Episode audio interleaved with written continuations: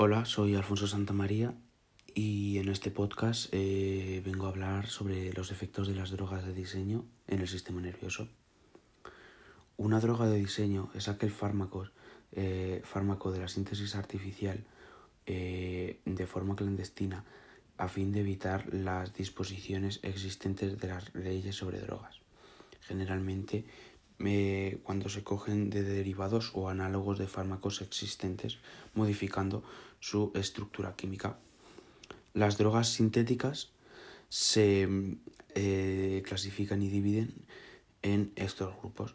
Los opioides, los alucinógenos, alucinógenos las drogas disociativas, eh, los derivados de la piperacina, los entactógenos, los, estimula eh, los estimulantes como pueden ser la anfetamina y la metanfetamina, los sedantes, los esteroides anabólicos y los fármacos contra la disfunción eréctil.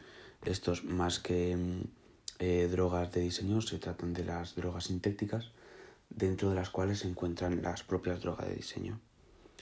La historia de las drogas de diseño comienza hacia, hacia los años 60 con la recuperación de la síntesis del MDMA.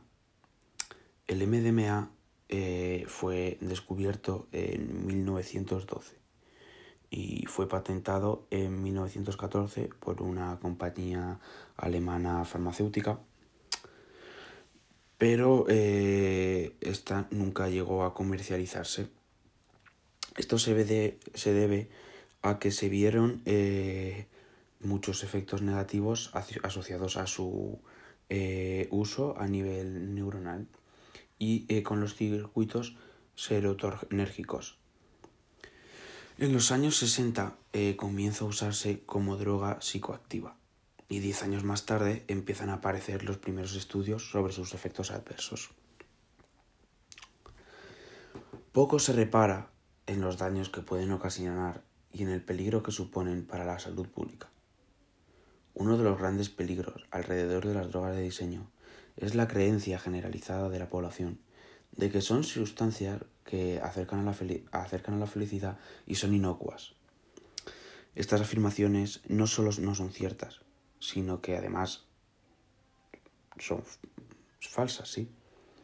Y lo que, eh, lo que hace es que puede llevar a jóvenes que las consumen a sufrir grandes eh, consecuencias físicas y, psíquicas, tanto en un futuro eh, lejano como en un futuro eh, próximo.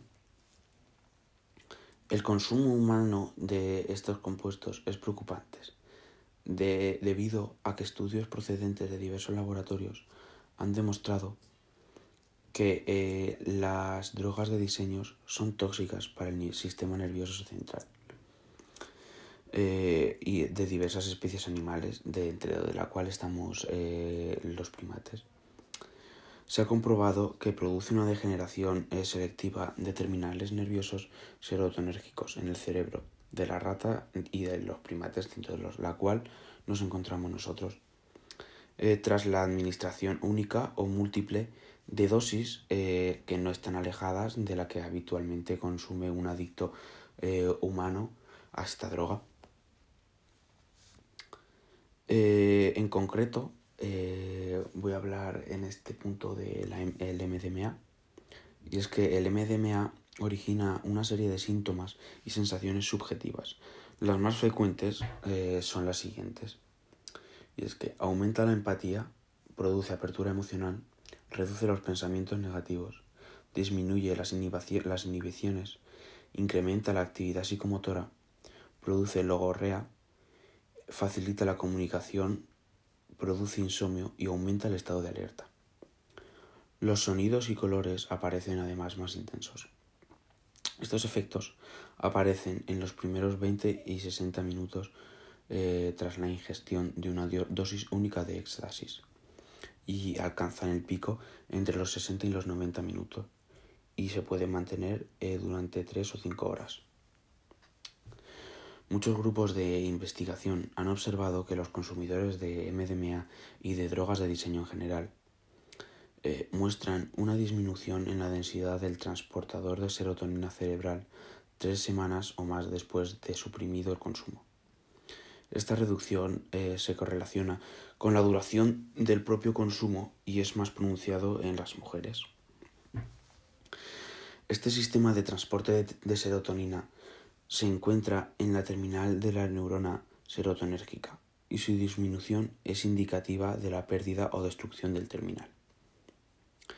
Además, en los individuos abstinentes eh, de tanto MDMA como de todas las drogas de diseño, se ha observado un incremento en la densidad de receptores eh, possinásticos, debido probablemente a una marcada reducción del contenido de serotonina cerebral inducido por estas drogas.